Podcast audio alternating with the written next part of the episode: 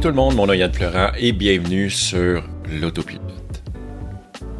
Hey, vous l'entendez la musique? La belle petite musique d'intro. Ça fait une couple de mois depuis que j'ai commencé à refaire des vidéos que je me dis est-ce que je change cette musique? Est-ce que vous voulez que je garde cette musique-là ou ben non, euh, change la musique à chaque fois ou euh, tu sais, j'ai le goût de changer un peu la patente là. Euh, je sais pas. Elle commence à me gosser, je commence à la trouver un petit peu ennuyante. fait que bref, ouais, c'est par là que je m'enligne tranquillement, pas vite. Hey, je suis tombé sur un article quand même intéressant. Avant de vous montrer le, sujet principal là, de, la, vidéo qui est sur ma, ma, chaîne YouTube, pardon, parce que bon, en passant, c'est votre première fois sur l'autopilote, ce que je fais maintenant euh, sur mon podcast, c'est que euh, je parle un peu avant euh, en début de en début de podcast comme ça comme que je fais présentement. Puis des fois je parle de rien. Des fois je vais essayer de trouver un article de journal que j'ai vu qui que j'ai pas le temps de faire une vidéo avec mais que je décide d'en parler sur le podcast. Puis après ça je passe souvent à une vidéo qui est déjà sur ma chaîne YouTube Yann Fleurant. Puis je l'intègre au podcast parce que il y a du monde qui, n'ont rien à battre de me voir la face. fait qu'ils veulent pas me voir la face, ils veulent juste m'entendre puis obtenir l'information. Fait que, voilà. Fait que c'est ça. La vidéo qui s'en vient, euh, dans le fond, la vidéo, euh, la dernière vidéo, c'est sur le fait, euh, c'est un abonné qui m'a qui écrit pour me dire que qu'il y a bien du monde. Il voulait s'acheter une Tesla, mais il y a bien du monde qui, qui disent que Tesla c'est pas bon. Raison X, Y, tout ça. Puis je réponds à ces questions-là dans cette vidéo-là. Fait que je vais mettre ça juste après le segment qui est là. Ceci étant dit, il y a une nouvelle qui a accroché mon, attention. Premièrement, elle m'a accroché pour deux raisons. Cette semaine, on a vu une photo du Cybertruck de Giga qui était sorti officiellement de la ligne de montage de Giga Texas. Ça, ça veut dire que le Cybertruck a commencé la production. Ça veut dire qu'il y a des gens qui vont obtenir ce, véhicule-là. Puis de l'autre côté, il y a un article que, j'ai lu, puis je vais, je vais le lire avec vous autres. Vous allez voir, c'est quand même intéressant. Euh, ça parle que le Cybertruck, Évidemment, il est sorti en 2019. Puis quand il est sorti en 2019, la date de livraison prévue, c'était 2021. On est à peine deux ans plus tard. Même probablement, ça va être. Ben, ça va être pas trois ans, mais euh, ouais, quasiment, quasiment cinq ans finalement après la sortie du fameux prototype. Les rumeurs courent qu'il y a environ 1,5 million de personnes qui ont réservé le véhicule jusqu'à date. Moi, j'ai un feeling que c'est probablement plus que ça. Par contre, il y a un document qui est sorti, qui a divulgué, qui a montré que la version prototype du Cybertruck, qui a été testée en janvier 2022, avait plusieurs problèmes, entre autres des problèmes de freinage. Euh, le prototype avait connu une course excessive de la pédale, euh, de la pédale de frein, des arrêts irréguliers, tout ça. Ça allait pas bien leur patente. Il y avait de l'instabilité dans le freinage, je pense je l'ai mentionné. euh, il y avait d'autres problèmes également, l'étanchéité du véhicule. Puis c'est un problème qui est quand même assez majeur. Euh, il va falloir qu'ils trouvent une façon de bien le sceller. La suspension également, qui ont, il paraît qu'ils ont beaucoup de problèmes avec. Bref, euh, sont loin, selon l'article, sont loin d'obtenir, euh, d'avoir, d'atteindre leur objectif. Là, le véhicule a commencé la production. Ça veut dire probablement que les problèmes sont réglés, mais est-ce qu'ils sont réglés à la va-vite? Dans le sens que, est-ce qu'il y a une pression présentement chez Tesla de sortir le véhicule comme un année, il faut qu'ils commencent la production, puis qu'ils vont le ils vont patcher les premiers, les premiers modèles qui sortent de, l'usine, puis après ça, ils vont, ils vont fine-tuner, si on veut, la production un peu comme qu'ils ont fait avec tous les véhicules. Tu sais, euh, je veux juste mentionner que quand le modèle 3 a commencé à être construit, il était construit dans des tentes à l'extérieur euh, de l'usine euh, en Californie. C'était pas du gros n'importe quoi, mais on s'entend que les voitures étaient pas sa coche, fait que voilà. Fait que voilà. Il y a ça que je trouve intéressant. J'ai bien hâte de voir s'il y a des problèmes, euh, des problèmes majeurs qui vont sortir. Sûr qu'il va en avoir. C'est un nouveau véhicule. Mais quand même, j'ai le feeling qu'ils n'ont pas l'air de s'aider sur ce sur projet-là. fait que voilà. C'est complet. Je vous laisse là-dessus. Je vous laisse écouter euh, le sujet principal du podcast. C'est je réponds aux questions de quelqu'un qui s'est fait dire que les Tesla, ça valait pas de la merde. sur ce, bonne journée.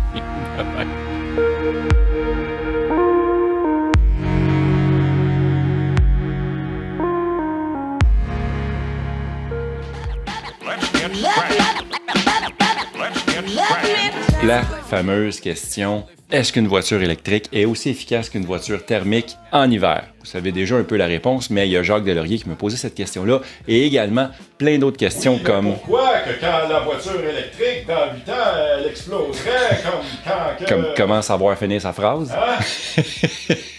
non, il y a plein d'autres questions, mais bref, Là, là. Bonjour à tous, mon nom est Yann Florent et bienvenue sur ma chaîne. En passant, si vous avez l'intention d'acheter une Tesla Model 3, je vais mettre mon code juste ici, également dans la description, si vous décidez de faire l'achat d'une Model 3 ou d'une Model Y ou d'une Model S, modèle, une Tesla. Utilisez mon code, ça va me donner des points, puis avec ces points-là, je peux acheter des cochonneries, entre autres la FSD, je veux me payer la FSD. Fait que encouragez-moi si jamais vous voulez acheter une Tesla, utilisez mon code. Ceci étant dit, il y a Jacques Deslauriers qui m'a posé la première question. Je, vais vous lire exactement ce qu'il m'a écrit. Il m'a écrit Salut Lola, J'aimerais savoir si tu regrettes l'achat d'une Model 3 au Québec plutôt qu'une auto, une voiture thermique conventionnelle, car j'aimerais acheter la Model 3 longue autonomie, mais plusieurs personnes me déconseillent d'acheter en disant que c'est trop de problèmes l'hiver et que la valeur de revente dans 8 ans sera nulle. C'est une très bonne question. Premièrement, il y a plusieurs questions dans ce paragraphe-là. Entre autres, euh, est-ce que je regrette l'achat de ma Model 3? Fuck non jamais je vais regretter l'achat de cette voiture-là. C'est la meilleure voiture que j'ai eue à vie et je n'ai eu des voitures. Fait que c'est sûr que je regrette pas ça. Deuxièmement, T'aimerais acheter la Tesla Model 3 longue autonomie. C'est un excellent choix. J'aurais bien voulu acheter la longue autonomie, mais à l'époque, elle coûtait extrêmement cher. Elle était vraiment plus chère que, présentement. Présentement, il y a vraiment des beaux rabais sur la Tesla Model 3 partout dans le monde. Et en plus, au Canada, si je me trompe pas, tu as accès aux 12 000 de rabais du gouvernement. Fait que ça, c'est vraiment un super bon deal. Si j'avais eu ce deal-là, là, là, j'achèterais une longue autonomie, c'est certain. Mais je suis très satisfait malgré tout de ma Tesla Model 3 SR+. Plusieurs personnes te déconseillent d'acheter ça. La plupart du monde qui te déconseille, je suis convaincu que c'est du monde qui n'ont jamais conduit une voiture électrique, qui ont juste lu des histoires d'horreur comme qu'il y en a partout, un peu. Fait y a autant des histoires d'horreur en passant sur les voitures thermiques que les voitures électriques, mais les histoires d'horreur sont rares. Ceci étant dit, j'ai fait trois hivers avec ma Tesla Model 3. Oui, j'ai eu quelques problèmes la première année parce que la thermopompe, c'était une nouvelle technologie. Tesla avait de la misère. J'ai servi de bêta-testeur à le lâcher à deux reprises. Ils me l'ont réparé et changé. Problème réglé depuis. Maintenant, la dernière hiver, j'ai fait aucun, les deux derniers hivers, en fait, j'ai eu aucun problème avec ma thermopompe. Ça va très bien. Oui, en hiver, surtout au Québec, s'il fait très froid, s'il fait moins 15, moins 20, moins 25, moins 30, ton autonomie est grandement réduite. Mais la seule raison que je te dirais peut-être d'attendre ou de rouler un peu ses freins pour pas t'acheter une voiture électrique, c'est si tu voyages constamment sur la route, exemple Montréal-Québec, des grandes distances. Malgré tout, c'est peut-être que tu vas t'arrêter un peu plus souvent au superchargeur parce que ton autonomie va être grandement réduite. Mais si tu n'es pas pressé et tu aimes ça, sauver de l'argent euh, pour payer de l'électricité versus l'essence, ça reste quand même un excellent choix. Le bémol là-dedans, surtout au Québec, encore une fois, c'est aussitôt qu'il fait moins 15, moins 20, moins 25, des, températures horribles jusqu'à moins 30, tu vas vraiment descendre très bas en autonomie. Normalement, ma Tesla Model 3 SR+, a encore une autonomie à 100% d'à peu près 380 km. En hiver, là, en hiver, quand il fait très très froid, ça peut être coupé plus qu'en deux. À moins 25, là, c'est sûr, je pense que j'ai déjà eu, je pense j'avais à peu près 150, 150 km d'autonomie maximum. Oui, c'est bas, mais encore une fois, pour mes voyagements de tous les jours, même si je vais travailler puis il fait moins 30, je ne serai pas inquiet. Ceci étant dit, tu veux une modèle longue autonomie qui est un excellent choix. Tu vas aller chercher une autonomie de près de 500 km. Fait que euh, je serais vraiment pas inquiet avec ça. Après 8 ans, ma voiture aura une valeur de revente nulle.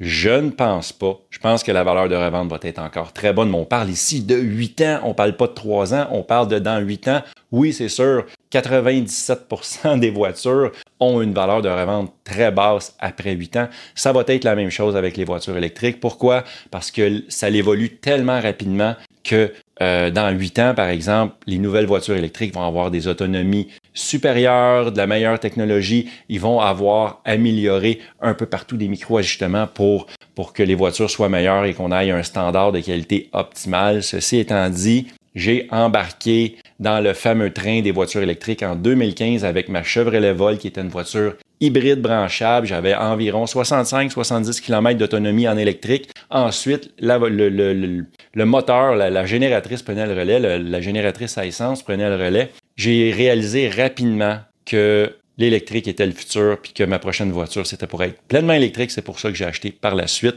ma Model 3. Une autre question de Jacques ici, c'est la fameuse batterie LFP est-elle disponible en, en, ce moment sur les modèles 2023? LFP, Roger, ça veut dire? Je ne sais pas, moi, les Napol. Non, ça veut pas dire les Napol. ça veut dire lithium fer, fer phosphate. La fourche Pénélope d'abord? Va-t'en. Euh, la LFP est disponible présentement seulement sur la modèle de base, donc la, la celle qui a la moins d'autonomie, mais par contre, avantage à cette batterie, on peut la charger à 100% sans aucun problème, tandis que la longue autonomie et la performance ont quand même les batteries, euh, les batteries de CATL. La conversation avec Jacques s'est poursuivie avec la question suivante. Je demeure en condo et je ne peux pas installer de borne Tesla, donc juste une borne de recharge. On dit Tesla ici, mais ça peut être n'importe quel genre de borne. La borne 240, la borne de niveau 2. Donc, je devrais me brancher sur le tout petit chargeur fourni et euh, euh, fourni avec ma prise 110 volts devant mon stationnement. Premièrement, tu mentionnes qu'il est fourni, il l'est plus maintenant. Quand tu achètes ta Tesla sur le site de Tesla, important de cliquer pour acheter la fameuse petite borne 110 volts. Moi, je l'ai eu gratuitement. Maintenant, ils vendent ça à part. Pareil comme Apple avec les briques. Maintenant, tous les téléphones, ils fournissent plus la brique dans la boîte. C'est le même principe ici avec Tesla. Euh, est-ce que c'est une bonne chose? Oui, c'est quand même pas si pire, je te dirais. À quelle vitesse tu vas charger ta Tesla avec le 110 volts? Environ 7 km/h au Québec. C'est plus rapide parce que c'est pas sur le 110 volts en France, donc c'est beaucoup plus rapide. Je pense que c'est 15-20 km/h. Mettez-moi ça dans les commentaires, juste en bas, s'il vous plaît, mes petits amis français. Mais c'est quand même un bon plan B. Oui, ça va être slow, ça va être lent à 7 km/h, Bémol, par, exemple, on parle ici en hiver, si ta voiture est à l'extérieur et tu charges ta, batterie, euh, si tu charges ta batterie de ta Tesla, pardon, sur le 110 volts, s'il fait froid, s'il fait moins 15, moins 20, moins 25, comme on l'a parlé tantôt, eh bien, ta batterie, là, elle va pratiquement pas charger. L'électricité que tu vas utiliser va seulement servir à protéger ta batterie, à la garder bien au chaud durant ces températures dégueulasses-là du Québec. Donc, bien important de penser que ça serait peut-être important pour toi qu'il y ait un superchargeur pas loin ou encore qu'il y ait l'option éventuelle de te charger au boulot. Dans mon cas maintenant, j'ai changé de condo. Maintenant, j'ai plus une borne à l'extérieur, 240 volts comme j'avais avant. Avantage ici, je, suis à l'intérieur et il y a des bornes. Euh, c'est euh, pas Charge Hub, je pense que c'est Charge Hub. Bref, je me branche, je paye au besoin. Je peux également me brancher au boulot, c'est offert, le service est offert à mon boulot. Et en plus, j'ai un superchargeur à Mascouche, pas loin de chez moi, puis il y en a partout au Québec, dans la région de Montréal. Ça, c'est pas un problème. Merci beaucoup, Jacques, d'avoir posé ta question. J'espère que j'ai répondu à toutes tes questions et j'espère que j'ai aidé des gens à prendre une décision intelligente lors de l'achat de leur voiture. Merci beaucoup d'avoir été là. Je voudrais remercier ma gang de Patreon. Merci beaucoup, la gang. Si jamais vous voulez revenir, euh, si vous voulez. Arrête de rire de moi, toi. Si jamais vous voulez devenir Patreon, juste à aller sur le lien qui est, quelque part, je sais pas, il est comme dans la description. Tu vas là-dessus, tu payes 2 pièces par mois. Tu me supportes à faire des vidéos de cabochon comme je suis en train de faire en ce moment. Puis en plus, moi, à chaque mois, je plante des arbres sur la planète Terre avec votre argent. Donc voilà, c'est complet. Merci beaucoup d'avoir été là et on se voit dans une prochaine vidéo. Hey, ciao la gang. LFP Roger, c'est pour. Une autre question, Jacques. Euh, il me mentionne, j'ai très hâte de voir ta vidéo. ok, c'est pas ça. Puis il y a Jacques Delaurier. Oups. Il y a Jacques Delaurier qui m'a. Non. Ah oui, non, ça serait drôle. Non. Salut. Salut, j'ai. Euh, oublié de. Comment c'est mon petit. Mon.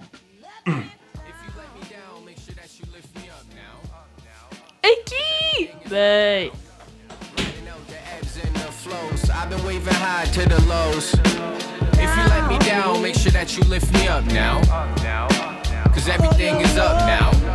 Riding out the ebbs and the flows. I've been waving high to the